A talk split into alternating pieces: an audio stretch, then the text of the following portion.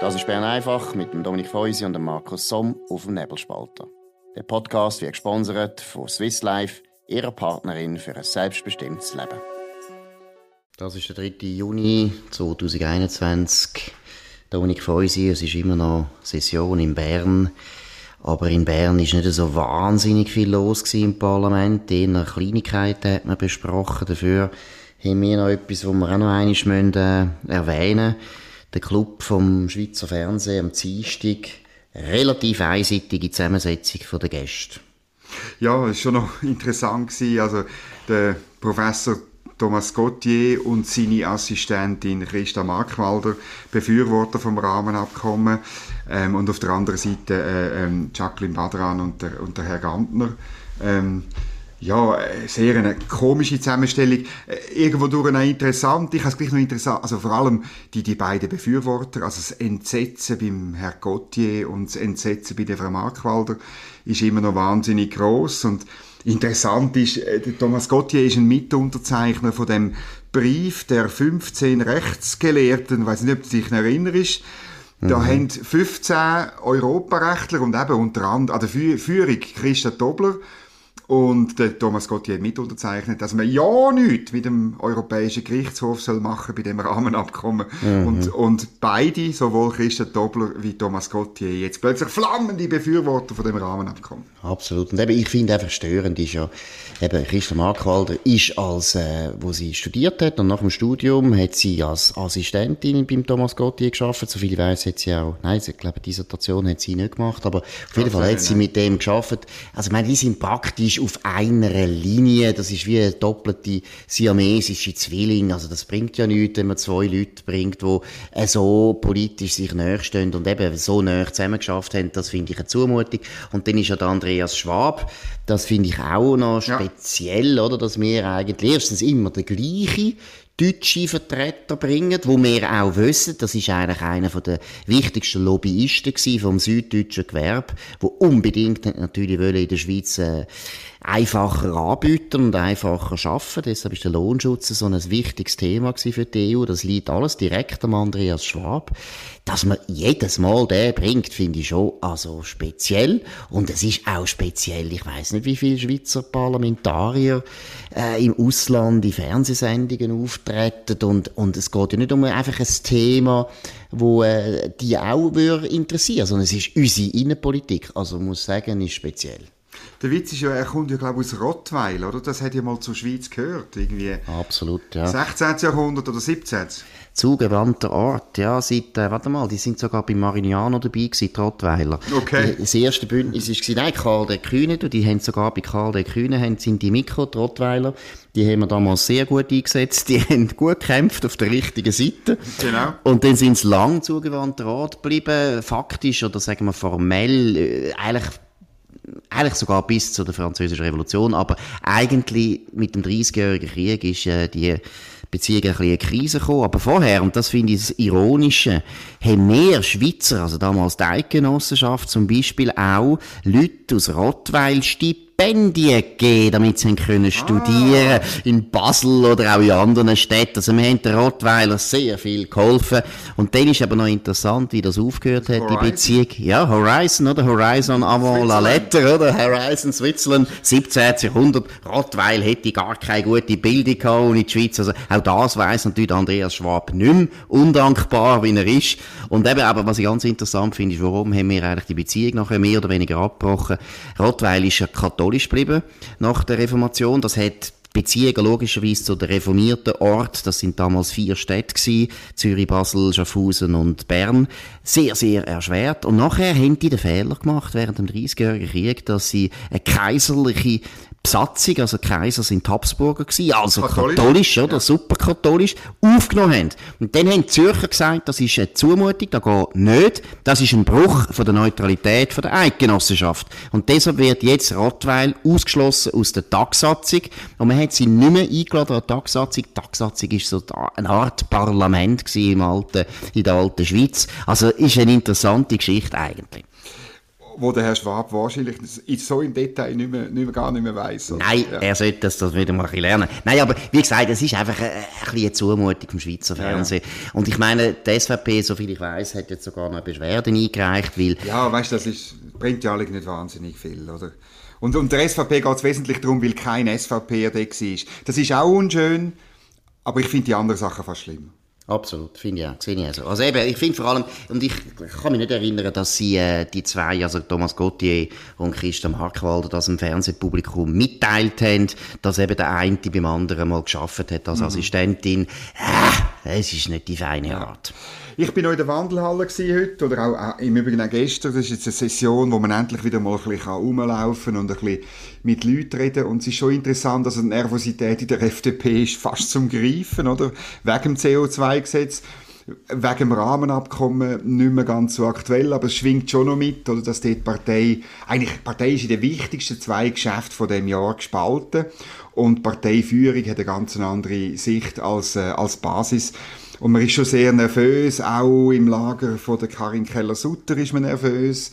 Ähm, man probiert jetzt da herauszufinden, wer genau da in dem Chat, um, wo, wo da der Blick gebracht hat, ein Chat, wo im Übrigen auch äh, Thomas Gauthier und Christa Markwalder und äh, Christa Dobler und unter Andreas Schwab alle dabei sind in dem Pro-Euro-Turbo-Chat. Also wie, wie ist der Chat zu verstehen? Also tun denn die seit Jahren da sich regelmäßig chatten oder wie, wie, wie sieht das ja, aus? also ich habe gerade äh, es äh, von unserer Federal aufgenommen mit äh, Elisabeth Schneider-Schneider. Die ist auch in dem Chat, hat man aber nicht zeigen Aber Gut. sie sagt, ja, also es ist völlig harmlos, da werden nur da werden nur Artikel äh, gepostet, wo man soll lesen oder und durchaus auch kritische Artikel. Äh, ist auf meines Wissens der einzige Journalist ist der EU-Pressesprecher äh, bei, bei Tamedia oder der alte Freund Stefan Israel.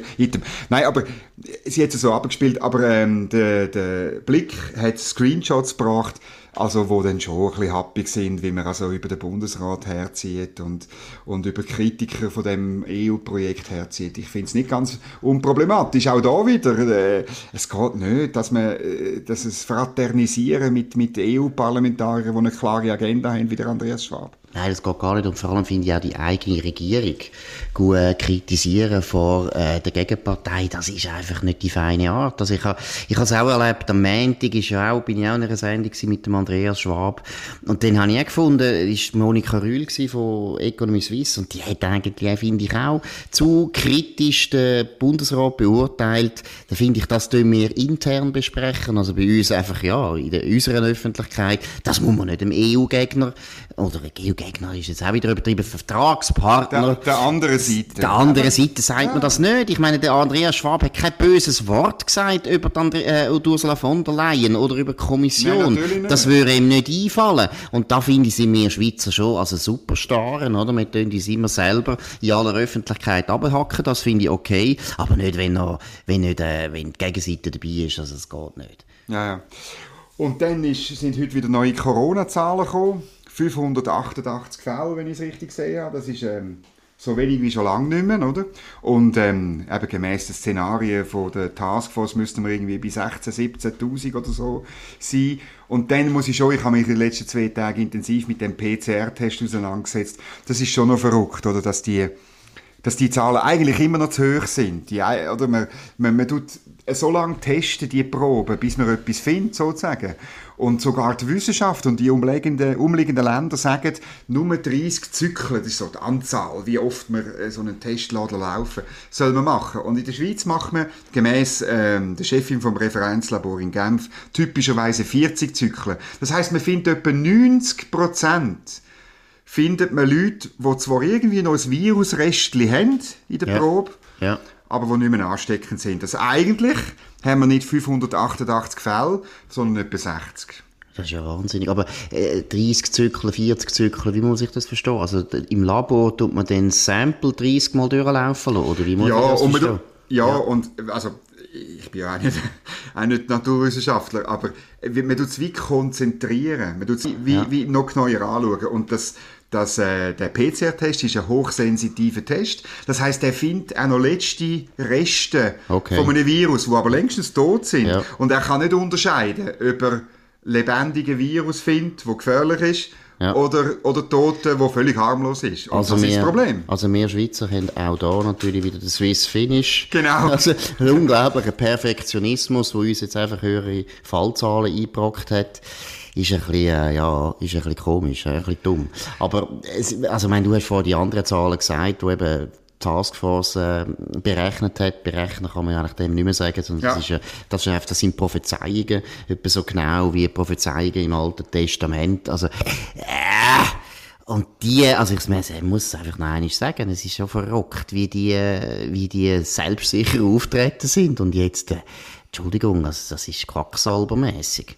Ja, und eben, Jetzt zusammen mit diesen Sachen bei dem Test, äh, zusammen mit denen, du erinnerst dich, äh, das ist eine Geschichte von Tamedia, dass der R-Wert ja immer, immer gegen korrigiert wird, je älter das er wird. Ähm, bei der Positivitätsrate wissen wir, dass die Zahl nicht stimmt, weil es kommt immer darauf an, wie viele Tests das man macht. Ähm, also am Schluss muss ich sagen, das ist, es, es zerrinnt, da so die Epidemie jetzt ein Jahr lang ausgemacht hat, zerrinnt eigentlich Alain Berset und seine Kolleginnen und Kollegen in seinem Departement langsam in der Hand. Und ähm, ich weiß nicht, wie es in Zürich ist, aber in Bern sehe ich jetzt schon sehr viele Leute, die auf die Maske verzichten, auch im Bundeshaus im Übrigen. Man kann wieder dort hocken, man kann wieder ein Glas Weisse trinken. Mhm. Ähm, mhm. Wir haben auch heute von unsere Federal aufgenommen, ohne die komische Wand da. Mhm. Ähm, mhm. ähm, einfach weil wir, jetzt, wir, wir wollen wieder normal leben und, und irgendwann haben wir genug Nase gestrichen von. Ja, man muss, und eben selbstkritisch, äh, gut, wir haben nicht zu den Journalisten gehört, aber die Medien haben schon, also den Leuten einfach wahnsinnig viel Angst gemacht. Das ist mir jetzt nochmal heute aufgefallen in meinem Newsletter, wo der Tagesanzeiger verschickt hat Edgar Schuler eine Geschichte erzählt, äh, im Tram, Jugendliche, die keine Maske tragen, dann äh, eine Frau, nicht eine speziell alte Frau, sondern einfach eine mittelalterliche Frau, hat dann sich extrem beklagt und hat dann gesagt, wenn du die Maske nicht trägst, dann stirbst. Und das ist, äh, ja, das ist in unglaublich wenigen Fällen wirklich der Fall. Und das ist einfach, das ist absurd, oder? Aber da sieht man, die hat ja das wahrscheinlich ehrlich gemeint. Also, da sieht man, wie die Leute unglaublich schlecht informiert worden sind von uns Medien.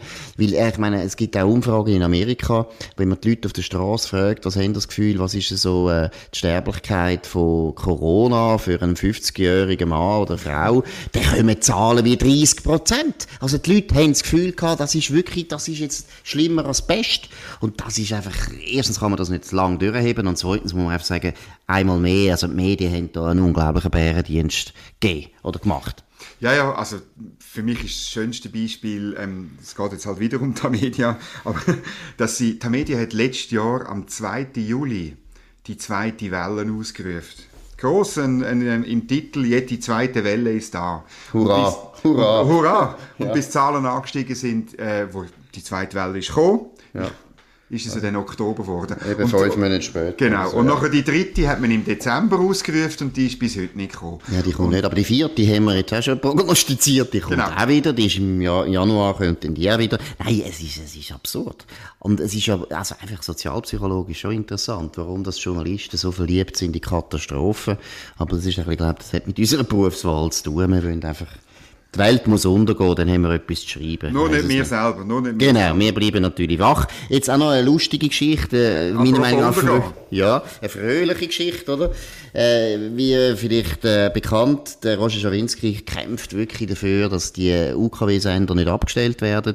Und ich bin absolut seiner Meinung, was nicht immer der Fall ist, aber das ist ein absolut äh, ein Hornberger Schiessen, das ist ein Witz, weil UKW funktioniert gut. Zweitens DAB, das ist eigentlich die neue Technologie Technologie, die man hat unbedingt durchsetzen die ist eigentlich nie richtig zu fliegen gekommen. Und tot, ja. ist tot eigentlich, aber es typisch, ist staatlich unterstützt gewesen, DAB, hat man mm. gemeint, dass sagen jetzt, man wüsste es besser, oder? Die Beamte haben gemeint, wir wissen, wie Technologie sich entwickelt, das ist halt selten so, dass man, dass man das so genau weiß. Und jetzt kämpft der Roger Schawinski dagegen, dass das abgeschaltet wird. Und jetzt, wer unterstützt ihn? Doris Leuthard. Doris Leuthard, ausgerechnet Doris Leuthard, wo nämlich die Bundesrätin war, wo die ganze UKW-Abschaltung eingeleitet hat, mit der Branche einen Deal gemacht hat, wo auch nicht ganz äh, super war eigentlich, äh, einen Deal gemacht hat, dass man eben abschaltet. Und jetzt kommt die als Altbundesrätin und fällt der Simonetta Sommaruga voll in den Rücken und empfiehlt, ja, Sommaruga, sie sollte doch jetzt wirklich verzichten auf die UKW-Abschaltung. Das ist unglaublich. Ich meine, ich meine Doris Leutert ist jetzt mehrere Jahre schon nicht mehr im Amt. Und, und äh, es ist wirklich, dass sie gar kein Verständnis hat für den guten, alte, zwar preußische, aber ähm, aber doch eben gute Spruch, servir et disparaître. Dass sie das nicht versteht, das ist einfach, das finde ich, das finde ich eine persönliche Tragik. Sie hat ja können länger bleiben, wenn sie hätte wollen, oder?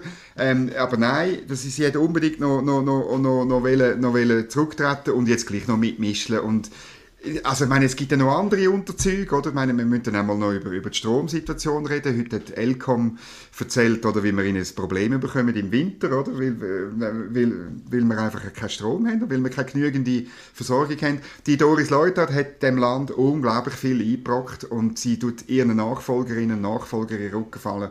Das ist einfach schlechter Stil. Macht man einfach nicht. Ja, und es ist eben, es geht einfach nicht, dass Bundesräte, wenn sie aus dem Amt sind, noch mitregieren, ja. die ganze Zeit, oder? Drei regieren. Und teilweise eben auch ein bisschen kleinlich. Also das ist jetzt nicht nötig, dass sie da Völlig. bei UKW noch ihre Meinung äußern.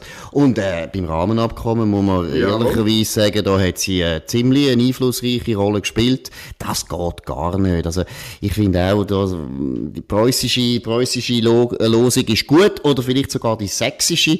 Der sächsische König 1919 hat ja müssen abdanken, weil sie die Revolution hatten in Dresden und dann hat der König säuerlich gesagt, macht euren Dreck alleine und ist gegangen. Und dann hat man nichts mehr gehört vom sächsischen König. Und das wäre doch auch bei der Doris Leuthard jetzt langsam okay. Sie hat ja durchaus wichtige Aufgaben auch in der Wirtschaft, hat ein paar gute Mandate. Dort kann sie sich sicher engagieren. Jawohl. Gut, jetzt ist der 3. Juni bald vorbei. Wir verabschieden uns, wünschen einen sehr guten Sommerabend, kann man schon sagen. Es ist wirklich ja, ja. richtig, richtig warm jetzt mittlerweile. Das haben natürlich die Viren nicht gern, zum einen sagen Corona.